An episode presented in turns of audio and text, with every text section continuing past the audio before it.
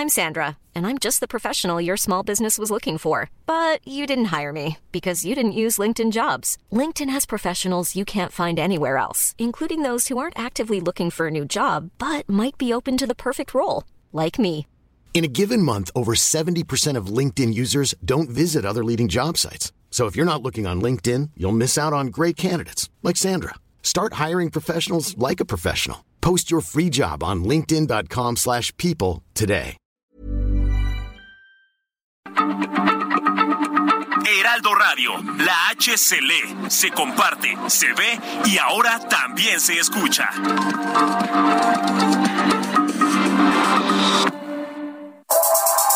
Cuando creíamos tener todas las respuestas, cambiaron las preguntas. Bienvenidos a Sin Duda, hashtag Asesórate, un espacio donde hablaremos sobre temas de negocios en un idioma sencillo. ¿Cómo afectan nuestras decisiones a los demás? Algo que regularmente nos mencionaban nuestros papás cuando decían que nuestros desvelos se convertían en los desvelos de ellos también, o nuestras travesuras tenían una repercusión en el contexto, no solamente con nuestros papás, sino generalmente con nuestra familia. Ya de adultos, esto no cambia, es una constante. Inclusive nuestras decisiones tienen una repercusión mayor. En el mundo de los negocios, ¿cómo afectan tus decisiones a tus colaboradores, a tu equipo de trabajo? a la gente que te acompaña. Pueden afectarlos para bien o para mal. A reflexionar. Recuerda, querido, recuerda, querida, en esta vida todo da muchas vueltas. Esto es sin duda hashtag asesor.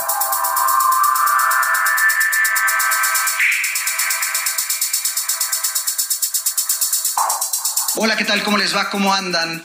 Muy buenas noches y bienvenidos a un programa más de Sin Duda Hashtag Asesórate. Yo soy Luis Octavio Valtierra y vamos a estar platicando de negocios durante la próxima hora. De negocios y como ustedes bien saben, en Sin Duda, platicando de temas relevantes y sobre todo también con invitados de lujo que nos vienen a contar sus historias en este mundo del emprendimiento, de los negocios y, y de otras materias que van relacionadas. Como cada martes, saludo a mi querido Salvador Garrido Márquez. ¿Cómo estás? Hola Octavio, muy bien, gracias a Dios. Muy buenas noches a ti y a toda la audiencia. Muy contento de este segundo programa ahora en El Heraldo Radio. Y la verdad es que nos vestimos de lujo y no solamente nos vestimos, estamos hoy transmitiendo en vivo desde un edificio icónico aquí en Avenida Paseo de la Reforma, muy cerca del bosque de Chapultepec, del Auditorio Nacional. El edificio es icónico y está relacionado con el Instituto Mexicano del Seguro Social. Octavio, muy contentos y con una invitada de Supergala que ya estamos viendo por acá. Así es, queridos, los que no pueden vernos, que nos están escuchando por la radio, queremos darle la bienvenida precisamente a propósito de que estamos en el Instituto Mexicano del Seguro Social a la directora de Incorporación y Recaudación, Norma Gabriela López Castañeda. ¿Cómo estás? Bienvenida sin duda. Pues muchísimas gracias, encantada de estar aquí. Muy buenas noches a todas y a todos.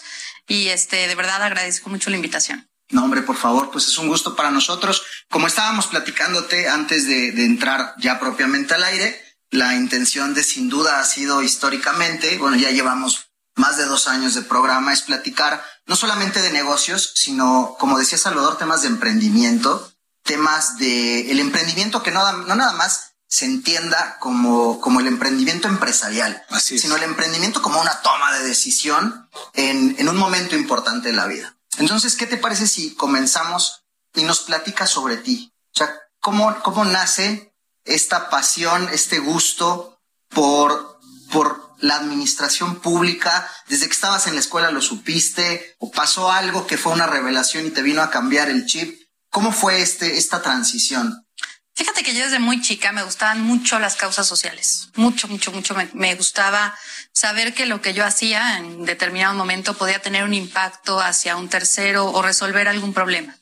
Y yo me enfocaba en dos vertientes, o la filosofía o el derecho.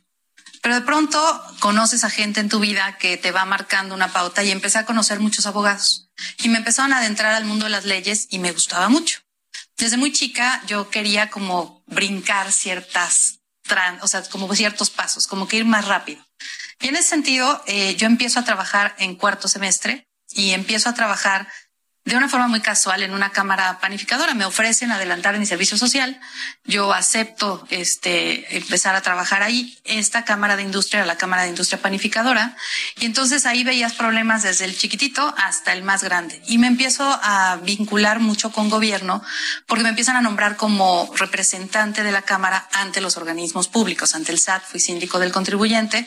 Y ahí empieza a adentrarse mi, mi introducción al gobierno. La verdad es que yo tenía claro que me gustaría estar en un lugar, en una posición en donde las decisiones que yo pudiera tomar pudieran impactar positivamente a la gente.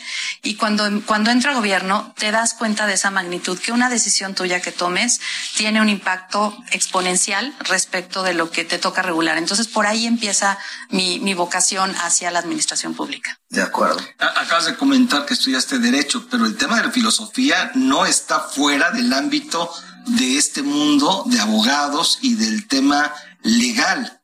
Yo creo que para ser un excelente abogado necesita ser un excelente filósofo, porque va muy de la mano el querer saber a dónde va todo el tema de derecho, a dónde quieres llegar como persona, como sociedad, como eh, país, e, etcétera, o como empresa o como organismo, para poder aplicar todo eso a la vida diaria. So, ¿Cómo llevar la parte legal a la vida diaria?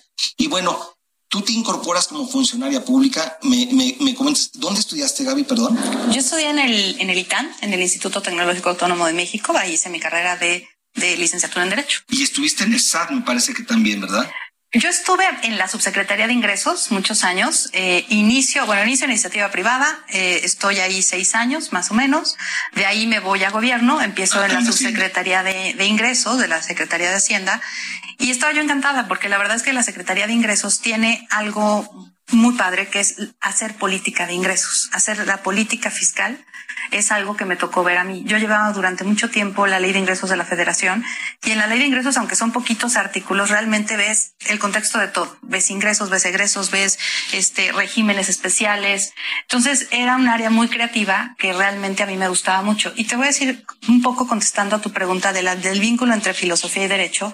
Yo estoy convencida que si un abogado no sabe filosofía, no es un buen abogado. Porque hay tres cuestiones básicas en la filosofía. Uno, la historia filosófica, el pensamiento filosófico. Dos, la lógica y la ética. Un abogado sin lógica y sin ética verdaderamente no tiene el contexto para ser llamado un buen abogado. Totalmente de acuerdo. Y mira que hoy en este mundo en el que vivimos, este concepto de ética y del deber ser es algo indispensable. Y justo, bueno, está muy vinculada con tu actual posición, que ahora estás en el Instituto Mexicano del Seguro Social. Platícanos hoy en tu posición como directora en este instituto? ¿Qué es lo que haces en el mismo? Fíjate que te voy a dar un preámbulo muy interesante de, de, mí porque sí quiero decirte que jamás en la vida imaginé estar en el Seguro Social, pero yo el Seguro Social lo conozco, yo creo que desde el vientre de mi madre. Mis papás ambos fueron médicos del Seguro Social y cuando tengo la oportunidad de ingresar a la Dirección de Incorporación y Recaudación ya hace nueve años, me invitan a un área de fiscalización y cobranza, ¿no? Que, que era un área donde yo decía es demasiado práctico, ¿no? Es práctico, o se cobra bien, o se paga bien, o no. Entonces empiezo como, como titular de la unidad de fiscalización y cobranza. Al siguiente año viene un vínculo muy interesante con la Secretaría de Hacienda porque se planteaba una reforma importante en materia de seguridad social y en materia de impuestos. Y entonces me cambian de área, me dicen, tú traes el expertise de la Secretaría de Hacienda, entonces quedas en incorporación al Seguro Social. Entonces me voy a la unidad de incorporación al Seguro Social. Y ahí me toca este, desarrollar una de las cosas más padres que yo he hecho, yo creo que en, en la trayectoria que tengo en el IMSS, que tiene que ver con cambios trascendentes en la digitalización de los procesos. Prácticamente los trámites de la Dirección de Incorporación y Recaudación son los de mayor alcance porque, bueno, pues tocas a 21 millones de trabajadores, tocas a un millón de patrones y de ahí a los beneficiarios. Entonces me toca empezar toda esta parte de digitalización, de, análisis de los sistemas, de creación de mecanismos específicos y este, y ahí es como, como, como empiezo yo a conocer estas dos materias. Posteriormente me vienen cambios de, titulares de, de, la dirección y me voy un año a la dirección de administración a hacer un cierre de la administración pasada y posteriormente me invitan a regresar a mi, ahora sí que a, a, la dirección de la cual yo había salido, a la dirección de incorporación y recaudación, que realmente esta dirección, yo te diría, es un eje toral del Instituto Mexicano del Seguro Social. Es la entrada y la salida es la entrada de los registros de los trabajadores, de los registros de los patrones, de las modalidades de incorporación de voluntaria, de eh, después el cumplimiento de las obligaciones tiene que ver con todo la mecánica de incorporación, de recaudación y posteriormente cobranza. Este, se está a cargo de mí todo lo que tiene que ver con los procesos de cobro, los procesos tanto el cobro oportuno como los mecanismos de cobro secundario, es decir, tanto la cobranza coactiva como la fiscalización y de ahí derivado en el control de obligaciones. Y posteriormente, que por eso digo que la entrada y la salida es quien certifica los derechos que tienen los este, trabajadores en su momento, los, futuros pensionados, eh, respecto del otorgamiento de una pensión, de la vigencia de derechos que certifica que la persona tiene la competencia para poder este, ser beneficiaria de las prestaciones del IMSS. Entonces, básicamente eso es lo que hace el área. Oye, pues muy interesante y a mí me llama mucho la atención cómo fuiste desarrollándote. Empezaste tu emprendimiento profesional, déjame denominar de esta manera, porque es un emprendimiento al estudiar la carrera de Derecho te incorporas a la iniciativa privada, posteriormente pasas a la Secretaría de Hacienda y Crédito Público, ves la oportunidad aquí en el instituto y has venido forjando y formando tu, tu desarrollo y carrera profesional en diversos ámbitos. Pero por lo que veo lo tuyo, lo tuyo es este instituto y el tema de recaudación y el tema de afiliación que son base toral, como bien apuntas, del Instituto Mexicano del Seguro Social. Pero además hay una suerte de filantropía que ya bien, bien, o sea, no es gratuito el hecho de que menciones la profesión de tus papás como médicos, porque entiendo que eso de alguna manera también te sensibiliza desde muy joven sobre lo importante que es la otra edad. Y, te platicaba que la reflexión del programa siempre busca eh, abordar los temas sobre los que vamos a estar platicando. Y, analizando algunas entrevistas previas que has, que has tenido, vemos esa, ese compromiso, esa convicción hacia el otro y lo importante que es tenerlo siempre en el radar y cómo lo que acabas de darnos en la vinculación de la filosofía, el estudio del ser humano desde la psique, desde lo interno, desde el logos, el análisis del ser humano. Eso es algo que has sabido compaginar muy bien. ¿Cómo ha sido esa experiencia en el día a día con la gente? No, bueno, es que es extraordinario porque te voy a decir que yo creo que una de las cosas más satisfactorias hoy por hoy de, de mi desarrollo, mi desempeño profesional ha sido la consumación en esta administración de muchos proyectos de inclusión y de ampliación de la base de asegurados. Este, los programas piloto de trabajadores del hogar, el programa piloto de trabajador independiente, hablando de la parte social, pues son mecanismos que imagínate lo que es hoy tener más de 100 mil asegurados que ya incluyendo sus núcleos familiares traducidos en 300 mil personas que no tenían acceso a la seguridad social, que hoy lo tengan. Que además lo has, lo porque tenía entendido que era muy, llamémoslo básico, pero hoy día abarca mucho más, es más horizontal dentro de los, las prestaciones, vamos a decirlo así, que el instituto le ofrece a estas personas, digamos, de reciente ingreso, ¿cierto? Totalmente, era, eso, era otro esquema totalmente diferente. O sea, entre el caso de trabajadores del hogar, si bien existía un esquema, nada más para darte números, porque a veces los números son los que son importantes, eh, en el típico más alto de este esquema que había anteriormente, había, llegó a haber 3.800 personas. Hoy tenemos más de 50 mil personas registradas y ya incluso pensionados que derivaron de este, de este programa, o sea, 10 mil. Entonces, si juntamos los dos, estamos hablando más de 60 mil personas que están ya en este esquema de aseguramiento. ¿Y por qué es diferente? Porque aquí les das toda la cobertura completa, sin restricciones, sin barreras de acceso al ingreso real que reporten y además contemplando los diferentes mecanismos. Si es una trabajadora que es de planta, si está todo el tiempo este, con una sola familia, tiene un esquema. Si es multipatrón, tiene un esquema. Entonces, realmente es totalmente novedoso lo que hemos hecho en materia de incorporación en grupos vulnerables. Increíble. Eh, parece que están aquí dándonos una señal. Quería, si quieres, vamos a hacer una breve pausa. Esto es sin duda hashtag asesórate, no se nos vayan, ya regresamos. Asesórate. Asesórate. Asesórate. Asesórate. Asesórate. Asesórate. Asesórate. Asesórate. Asesórate. Asesórate. No nos cansaremos de decírtelo. Asesórate. Garrido Licona. Asesoría fiscal, legal, financiera y de negocios. Visítanos en garridolicona.com. Buenas noches, auditorio y sin duda. Se acerca el Mundial ¿Tienes pensado realizar concursos, sorteos o dinámicas en redes sociales aprovechando este evento? Actualmente en México, muchas empresas están creando dinámicas publicitarias en medios digitales, tales como Facebook, Instagram, Twitter, TikTok, etc., con la finalidad de interactuar con su público target, seguidores y consumidores. Sin embargo, existen una serie de obligaciones que debes cumplir para evitar ser sancionado por las autoridades competentes.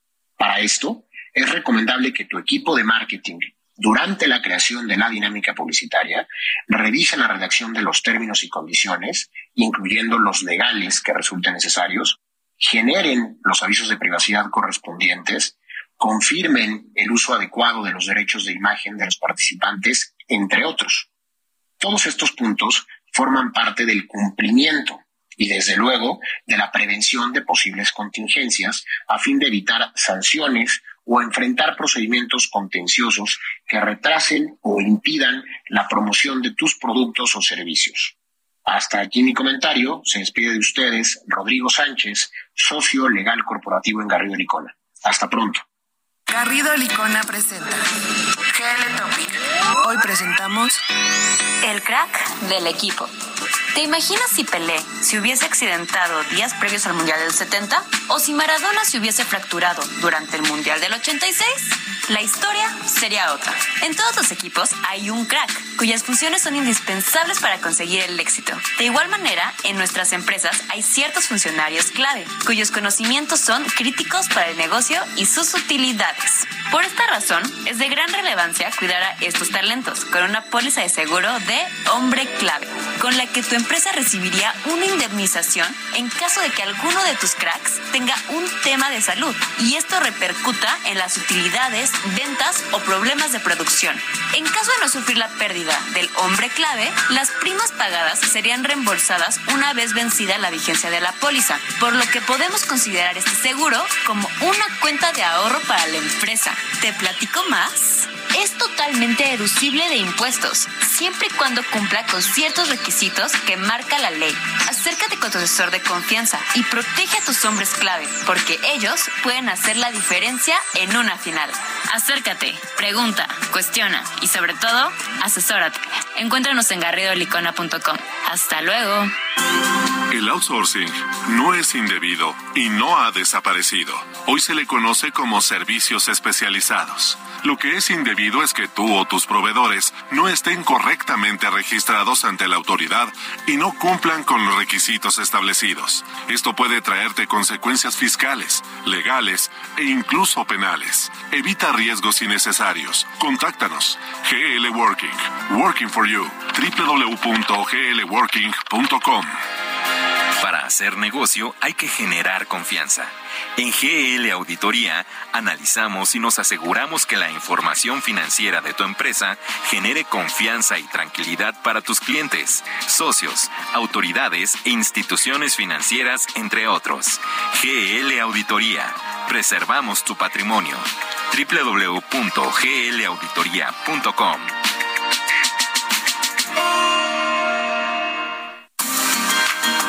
No tenemos el futuro seguro, pero podemos asegurarnos para prevenir el futuro. KHB Agente de Seguros consigue la mejor cobertura que cubra y proteja las necesidades de tu negocio y de tus colaboradores. No permitas que el futuro te tome por sorpresa. Te tome por sorpresa. KHB Agente de Seguros. Haz lo que amas. Asegúrate. www.khbseguros.com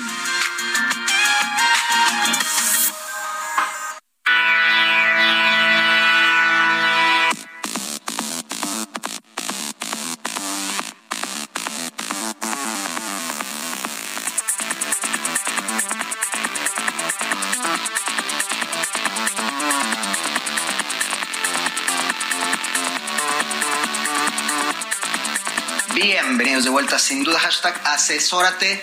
Querida Gaby, en el bloque anterior estábamos platicando, bueno, nos estabas contando desde los orígenes de cómo elegiste la profesión, nos platicabas de cómo en casa, bueno, tus papás médicos, siempre tuviste contacto con el instituto, eh, pero de la labor filantrópica, pero de tus inicios en filosofía, pero de tus inicios en derecho, de cómo eliges la carrera en el ITAM, ¿cierto? Y estábamos terminando el bloque anterior sobre este compromiso social y el reflejo de, de hacer creo yo, las cosas de manera correcta, pero sobre todo con convicción.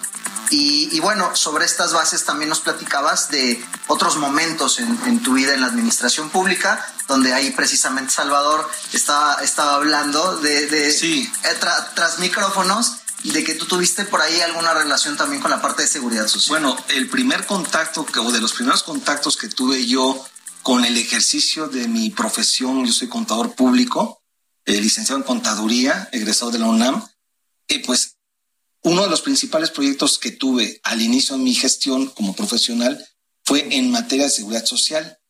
Apoyaba en ese entonces, trabajaba en una firma internacional en donde me encargaba de hacer auditorías en materia de seguridad social eh, y desde luego, pues me sentía muy contento porque me gustaba la materia hasta que decidieron trasladarme a otra área porque a lo mejor algo no, no, hice del todo bien. Pero yo recuerdo que algo que, que generalmente veíamos era la figura del Instituto Mexicano del Seguro Social y sobre todo la relevancia de este instituto que en muchas ocasiones no tomamos en cuenta como, como ya sea asesores, como empresarios o como personas afiliadas a este organismo. Platícanos en general, Gaby, qué es el Instituto Mexicano del Seguro Social y cuál es su objetivo, porque a veces perdemos de vista esa situación que habla de filantropía y de una función importantísima en el país, Gaby. Pues mira, yo te puedo decir del, Instituto Mexicano del Seguro Social, eh, es el instituto más grande prestador a nivel Latinoamérica de seguridad social.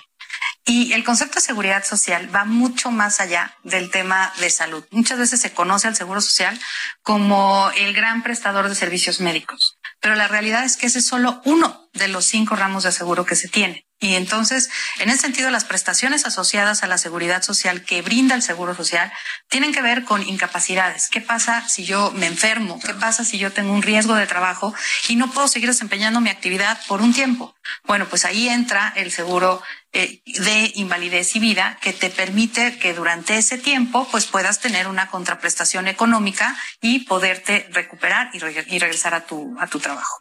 Eh, también tienes el de riesgos de trabajo. Tienes algunas similitudes con enfermedades y maternidad en el sentido que tienes las prestaciones médicas, pero le adicionamos temas de prótesis y órtesis. Ah. Cuando tienes alguna, algún riesgo que te llega a, pues afectar un miembro, pues entonces te pueden dar ese, ese beneficio. También tiene que ver con la posibilidad o la capacidad de ahorrar para el retiro.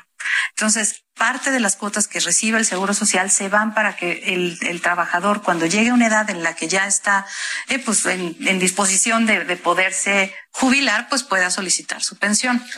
También tienes el acceso a guarderías, ¿no? Durante el tiempo, hoy se ha modificado y ya no solo son las madres, sino también los padres que, que tienen a sus hijos en edad de desde los seis meses hasta los cuatro años, bueno, pueden estar en un cuidado profesional en una guardería, sea del Seguro Social o de las que son subrogadas por parte del Seguro Social. Eh, también tienes prestaciones sociales que tienen que ver con velatorios, con este centros vacacionales, centros sociales, Muchas veces los adultos mayores tienen muchos talleres en este tipo de centros de seguridad social. Y bueno, y lo que platicamos ya, ¿no? De validez y vida, que tiene que ver. Entonces, si se, si se dan cuenta, el, el concepto de seguridad social es muy amplio y el instituto que lo garantiza, pues imagínense el tamaño que tiene. Para ponerlo en números, hoy tenemos 21, más de 21 millones de asegurados casi 21 millones, 21.5 millones de asegurados, nada más trabajadores. Si lo desdoblamos en núcleo familiar, estamos hablando de alrededor de 75 millones de personas que se atienden al seguro social. Ese es el impacto que tiene la institución. Este, y bueno, pues imaginarán que acá yo les diría, entrando un poquito a tu expertise de las auditorías que hablabas y que decías que, que así iniciaste, bueno, pues imagínate la relevancia que tiene para el Seguro Social cobrar correctamente las cuotas.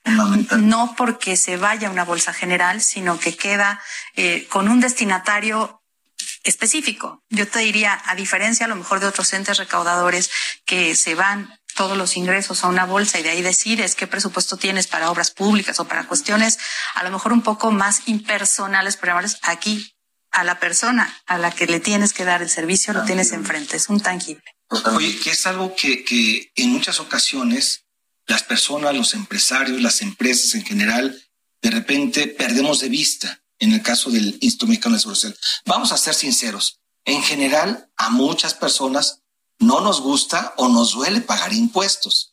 Pero en el caso de seguridad social, es tangible que lo que tú estás pagando sí tiene un retorno, tiene un tema de beneficio.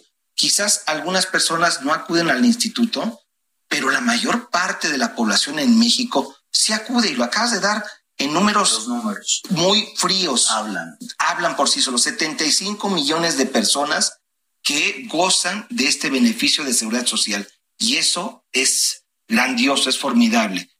Está buenísima la charla, no se nos vayan, no se nos muevan. Esto es sin duda hashtag asesora. El mundo de los negocios no se detiene, nosotros tampoco.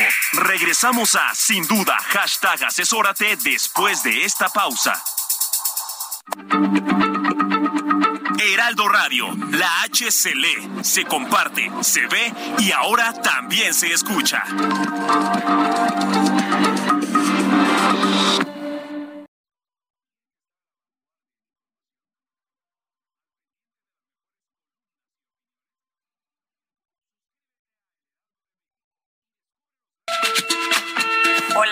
Paulina Greenham.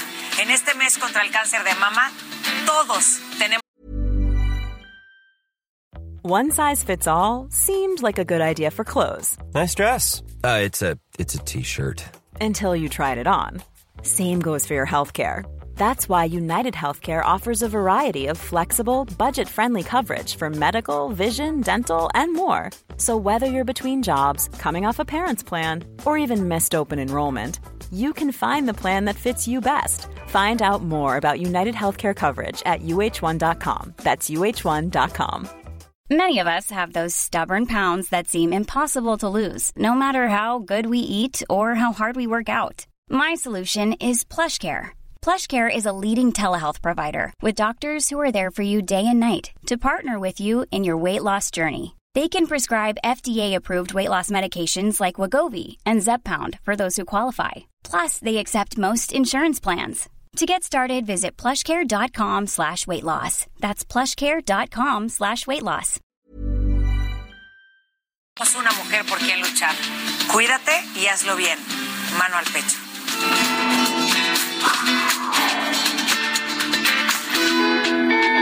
Una campaña de Heraldo Media Group. Heraldo Radio, la H se lee, se comparte, se ve y ahora también se escucha.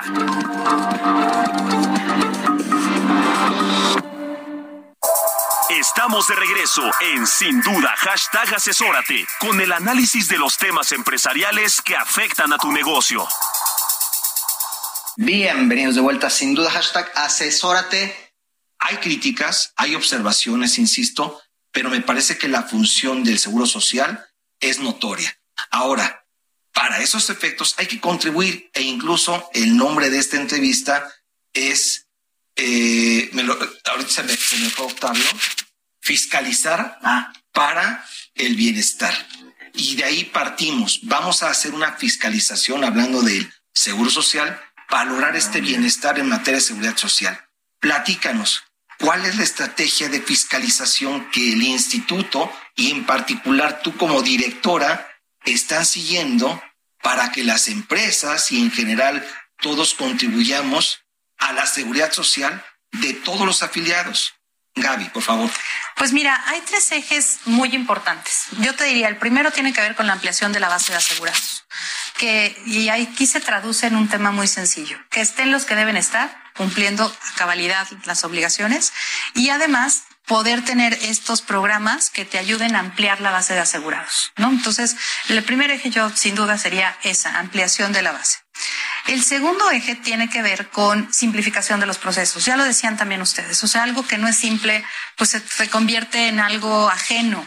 Y si es ajeno, pues entonces cumplir me cuesta más. Necesito invertirle el triple a una, a una actividad que podría ser mucho más sencilla. Y el otro, el último eje que yo les diría es tratar de fomentar mecanismos de cumplimiento oportuno de obligaciones. ¿Cómo? A través de controles indirectos. Yo creo que siempre la labor de fiscalización se necesita, es un ente fiscalizador que tienes que establecer mecanismos, mecanismos de control, pero yo creo que el instituto, a través de procedimientos, de programaciones de actos de autoridad donde hay un intercambio de información con otras autoridades, te vuelves más eficiente. Realmente vas a, revisar aquellos patrones donde tú ya sabes que hay un indicio de evasión. Entonces eres selectivo en los, en los actos de fiscalización. Y en donde no alcanzas a llegar, porque, a ver, vamos a hablarlo abiertamente. Tú tienes un promedio de 18 mil actos de fiscalización al año y tengo un millón, un poco más de un millón de patrones. ¿Cuál es tu verdadero alcance? Por eso es importante que en la programación tú realmente vayas a revisar a quien debes revisar, a quien tiene una conducta ilegal que a final de cuentas tienes que revertir y tienes que establecer como esos mecanismos de que la autoridad está haciendo su chamba, está revisando. El otro punto que tiene que ver aquí son controles indirectos de obligaciones. Nos ha funcionado muchísimo.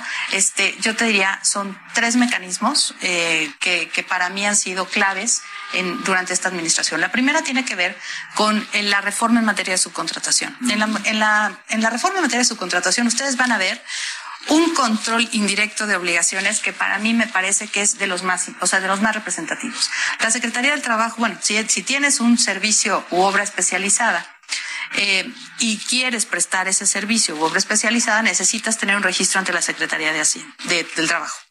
El primer paso para eso es validar cumplimiento de obligaciones a través este, de los terceros que se quieren registrar. Con un simple intercambio entre la Secretaría del Trabajo y nosotros para revisar la opinión de cumplimiento, sin hacer nada, sin ir a la calle, sin sacar un auditor, hicimos una recaudación de alrededor de 500 millones de pesos. Eh, otro de los, entonces, ese mecanismo. Ahora, hay sanciones en, estas, en esta mm, reforma que tiene que ver con diferentes autoridades. Oye, le incumples al IMSS, el IMSS va, le pasa la voz a la Secretaría del Trabajo, al SAT. La Secretaría del Trabajo, si verifica que efectivamente hay un crédito firme, cancela el registro. La cancelación de ese registro te implica una no deducibilidad o no acreditamiento de impuestos por parte de, de, de Hacienda.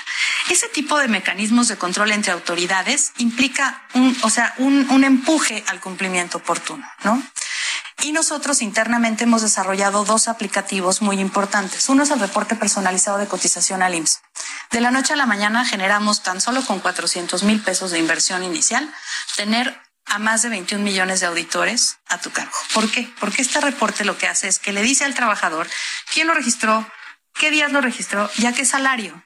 Y el más interesado en esto es el propio trabajador. Hoy tenemos un millón cien mil trabajadores registrados. Estamos haciendo un estudio este, con un organismo, eh, digamos que ajeno al instituto, que está interesado en estos, en estos mecanismos de control y de verdad los números a los que estamos llegando son importantísimos. Se ha subido de las personas que están registradas, o sea, que tenían un comportamiento en la empresa a lo mejor lineal, hoy vemos un pico en, la, en el ingreso que les reportan un incremento promedio de 50 pesos del salario, que eso se traduce en eh, 8 pesos de recaudación diarios. Entonces, multiplicado por el tiempo que lleva esto, estamos hablando de más de 1.500 millones de pesos recaudados por esos controles indirectos. Eh, y el último tiene que ver con la opinión de cumplimiento.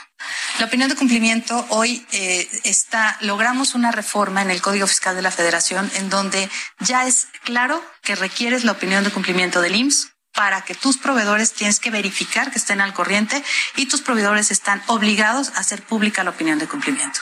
Entonces, imagínense ahí, voy a tener a los entes públicos coadyuvando a la revisión del cumplimiento y la cercanía con los patrones a través de una herramienta que va a ser prácticamente la columna vertebral que sería el buzón que es de ida y vuelta. Que, aquí es donde ya viene la sofisticación en la recaudación y fiscalización, que es la implementación de tecnología sistemas y sistemas digitalizados que tú me estás comentando que han venido trabajando con gran éxito. Para los que no pueden verlo, quiero dar la bienvenida a, a una integrante de Sin Duda, que en repetidas ocasiones ha estado con nosotros y que hace su aparición porque, visto lo visto y dada la charla, es fundamental que se integre esta conversación. Mi querida Zoe Gómez, ustedes ya la conocen, socia directora de Teleworking, a quien le doy la más cordial bienvenida. ¿Cómo estás hoy, querida? Querido, muchísimas gracias. Un placer esta noche estar con todos ustedes y además con el enorme gusto de estar con Gaby, agradecida de la participación. Mi querido Sal, siempre un placer verte. Muchas gracias, Zoe. Pues estamos hablando de un tema muy controvertido, arduo, difícil para muchos empresarios y sobre todo gente, el tema de fiscalización. Y bueno, ya platicaste de algunas medidas y algunas situaciones que están implementando e incluso del tema de la tecnología, cómo ha servido para lograr esta fiscalización. Hablaste incluso de los servicios especializados, el famoso outsourcing. Y justo de ahí vamos a partir de este tema en donde en términos generales se ha presentado una práctica a través de algunos esquemas mediante los cuales no se paga correctamente las cuotas de seguridad social. ¿Qué nos dices al respecto? Ay, me encanta porque son dos de las acciones. Yo, yo siempre he dicho que el instituto tiene dos grandes retos. El primer reto tiene que ver con el que estén todos asegurados, los que deben estar asegurados, y con el salario correcto, ¿no? Pero el segundo gran reto es que no me simulen relaciones laborales y que no estén los que no tienen que estar de la forma incorrecta. Entonces, si tú me dices en qué se centra la fiscalización, es en esos dos grandes ejes. La parte de cumplimiento, que me parece que es importante resaltarla, eh, tiene que ver con que se pague correctamente la cuota, que el salario se integre correctamente y que no se utilicen medidas o mecanismos que de pronto pareciera que son ilegales cuando no lo son. O sea, una, una tarjeta innominada puede tener una, una lógica, para ciertas cosas, pero no para evadir el pago de impuestos, o en este caso el pago de contribuciones, ¿no?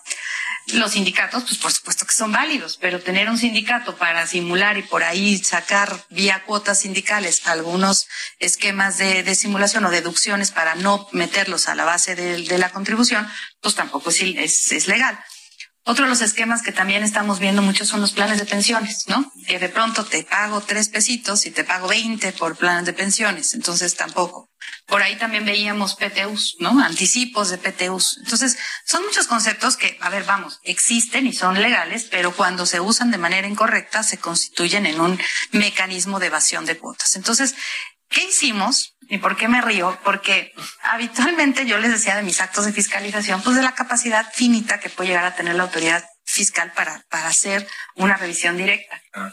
Pero hoy emprendimos una campaña novedosa que tiene que ver con eh, alertar en la prensa y decirle, ojo, trabajador, estamos viendo que tu salario posiblemente te esté, esté eh, registrado en el Seguro Social con una minusvalía. Y eso te va a dejar a ti con problemas cuando quieras tener un fondeo correcto para tu pensión, cuando quieras, o sea, necesites una invalidez, una incapacidad.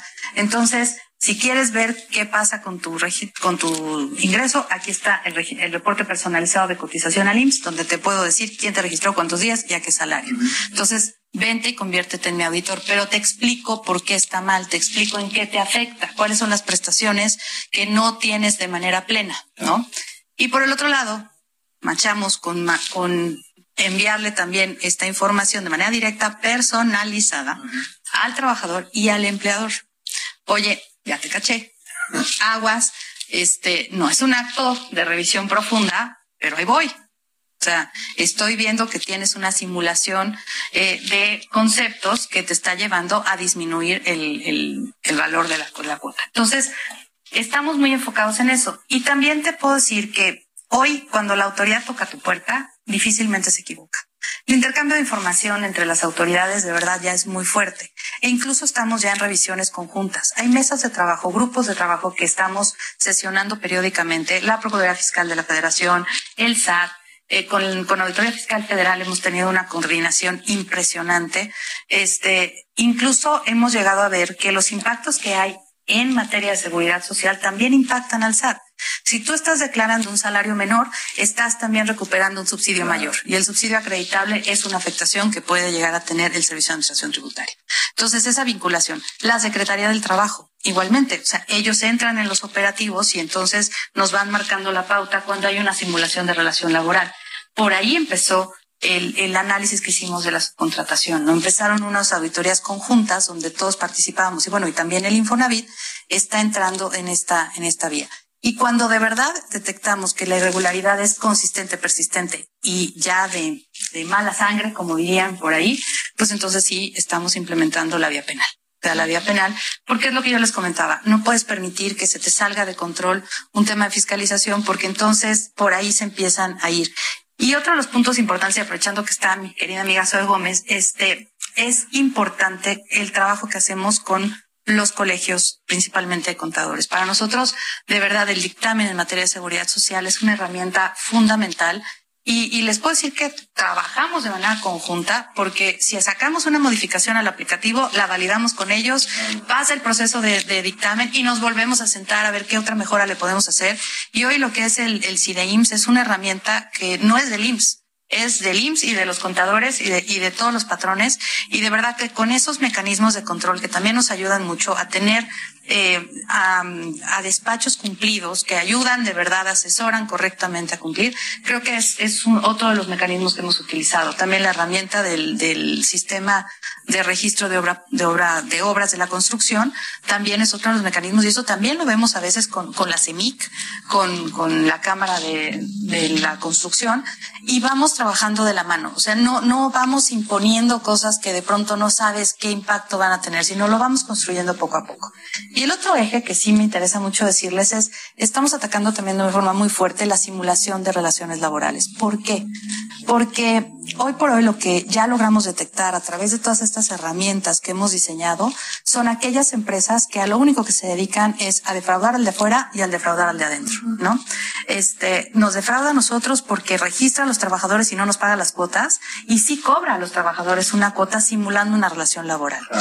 Entonces ya no hay necesidad. Hoy tenemos el programa de trabajadores independientes, el programa piloto. Entonces la persona puede pagar su aseguramiento de manera directa y tener los beneficios de manera directa.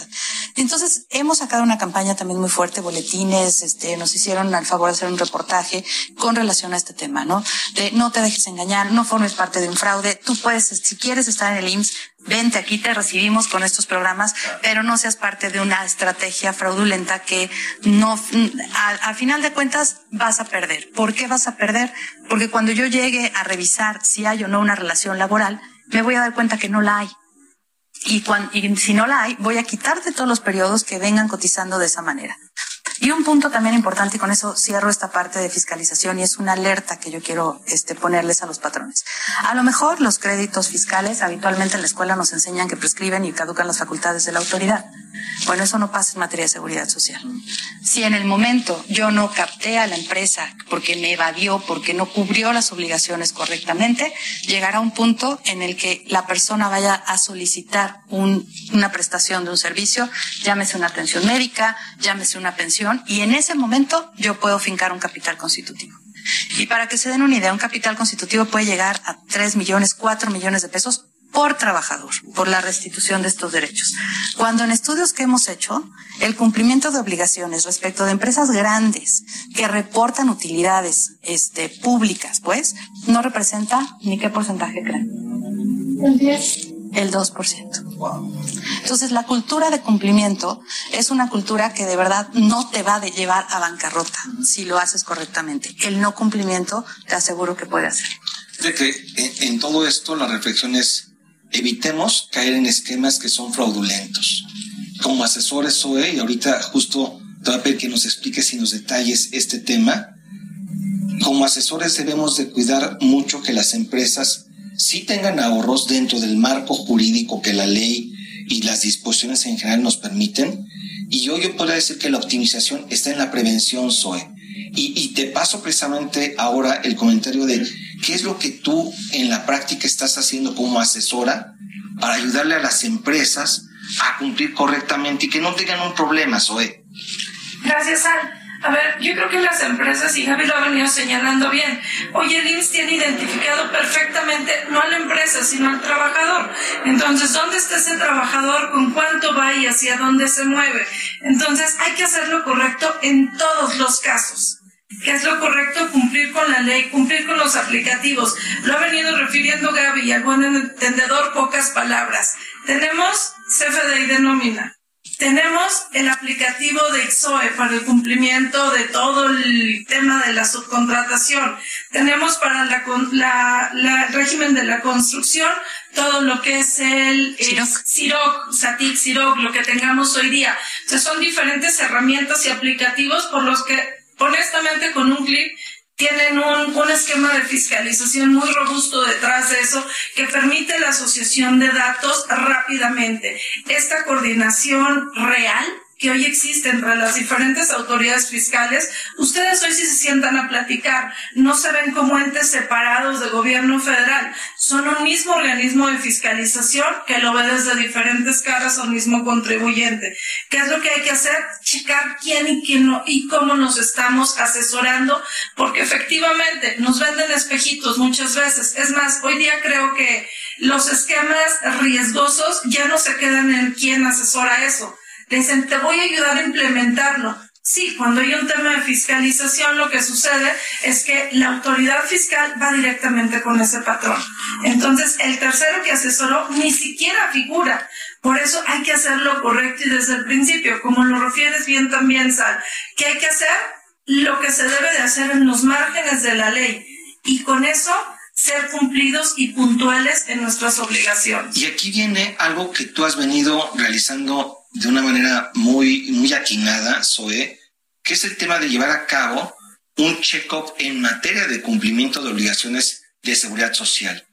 Que no te esperes a que la autoridad te determine o detecte algunas situaciones de falta de cumplimiento, sino te anticipas. Ahí, Zoe, ¿qué, qué, en qué consiste este check-up? Que no es propiamente el dictamen, el dictamen también es otra figura que ayuda a evitar este tipo de omisiones y problemas con la autoridad. Zoe, ahí, ¿qué nos puedes decir? Check-up en materia de seguridad social. Gracias, Al. Justamente, hay que hacer una revisión periódica oportuna durante el propio ejercicio, no esperarnos al vencimiento para la emisión de un dictamen. Hay que hacerlo durante el propio ejercicio en línea, le denominamos nosotros. Hacemos esa revisión en línea, donde periodo a periodo vamos alineando todos y cada uno de los conceptos de pago con todos y cada uno de los trabajadores, bimestres, riesgos de trabajo, de tal forma que lo vemos integralmente y al cierre del ejercicio no tenemos un solo problema o tenemos cuantificada la diferencia. Porque hay que, hay que ser eh, también conscientes que en el INSA hay dos obligaciones, la determinación y el pago. Si no tengo para pagar, no me exime de determinar. Entonces, determino y negocio con el instituto. ¿Es caro? Seguramente sí el interés, pero más caro es un capital, más caro es un acto de fiscalización profunda que me deje inoperante la, la negociación. Entonces, en eso va el enfoque de revisión de nuestra parte, Sal, en verificar que todo cumpla, que cumpla adecuadamente y durante el propio año. No hay que esperar, los accesorios legales son muy altos. Y ahí, si me permites, el Seguro Social ha implementado también una campaña en donde eh, estamos de la mano con los patrones. O sea, nosotros sabemos perfectamente que si queremos tenerlos no vamos a romper el foco. Entonces, hay el tema del convenio de pago a plazos, donde se pueden acercar y se les puede dar la facilidad para, para de alguna manera regularizar su situación. Y lo vimos en la pandemia. Eh, en la pandemia, lo primero que hicimos fue privilegiar a las empresas, suspendimos plazos, fiscalización y cobranza se quedó guardadito y de pronto dimos esta facilidad de convenio de pago a plazos. Y bueno, ahí luego, les contaré en otra emisión que me inviten lo que hicieron mis auditores en ese proceso, pero de verdad este, se dedicaron a entregar medicamentos a grupos vulnerables, que la verdad fue una labor social. Vuelvo a cerrar con el tema social, muy de verdad este, significativa para ellos porque también se sensibilizaron con esa otra problemática no de, de, de las personas que realmente son usuarias eh, de los servicios del seguro social.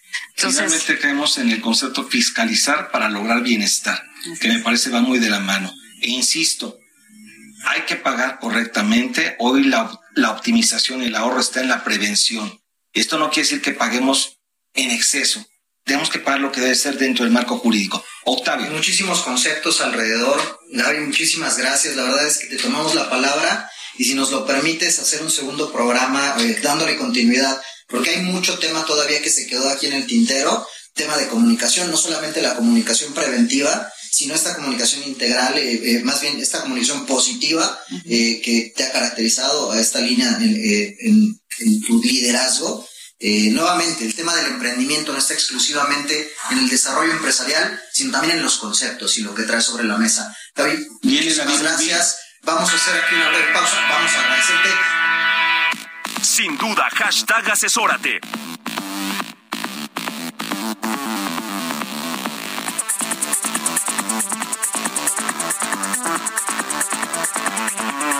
Dijimos, la fórmula cambió, así que notarán una voz distinta en este bloque taquillero llamado también el bloque de la B-Movie. Mi querido Salvador. Gracias, Octavio. Hoy no solamente soy salvador, sino soy también usurpador del buen amigo Dani Bouchan. Así es que a quien le mandamos un fuerte saludo. Vamos a hablar hoy, justo acompañados de dos eh, excelentes profesionales y bellas damas, de la película Tiempos Modernos del año de 1936, cuyo director es Charles Chaplin, nada más ni nada menos.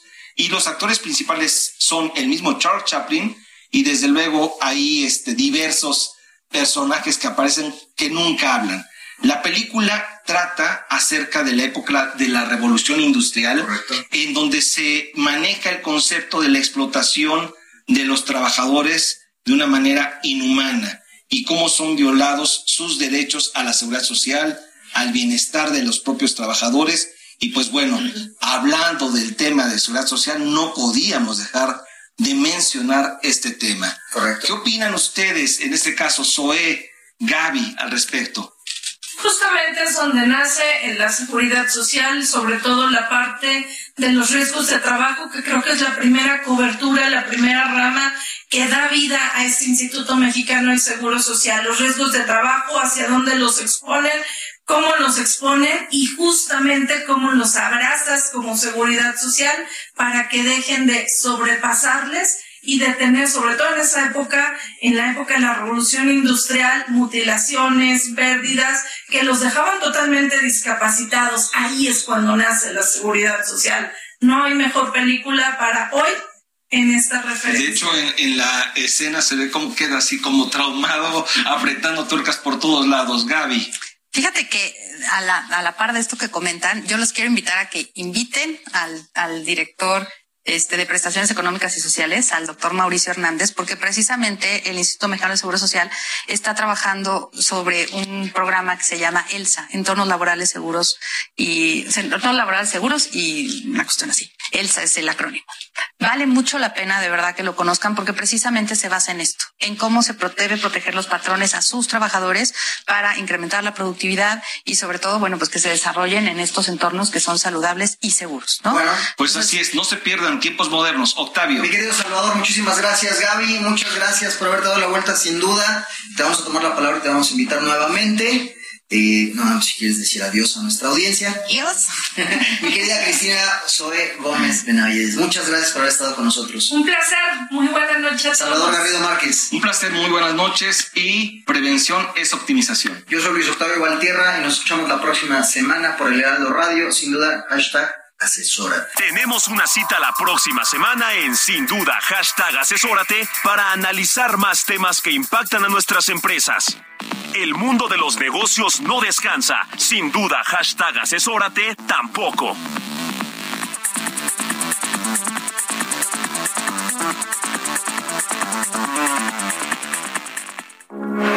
Heraldo Radio, con la H que sí suena y ahora también se escucha.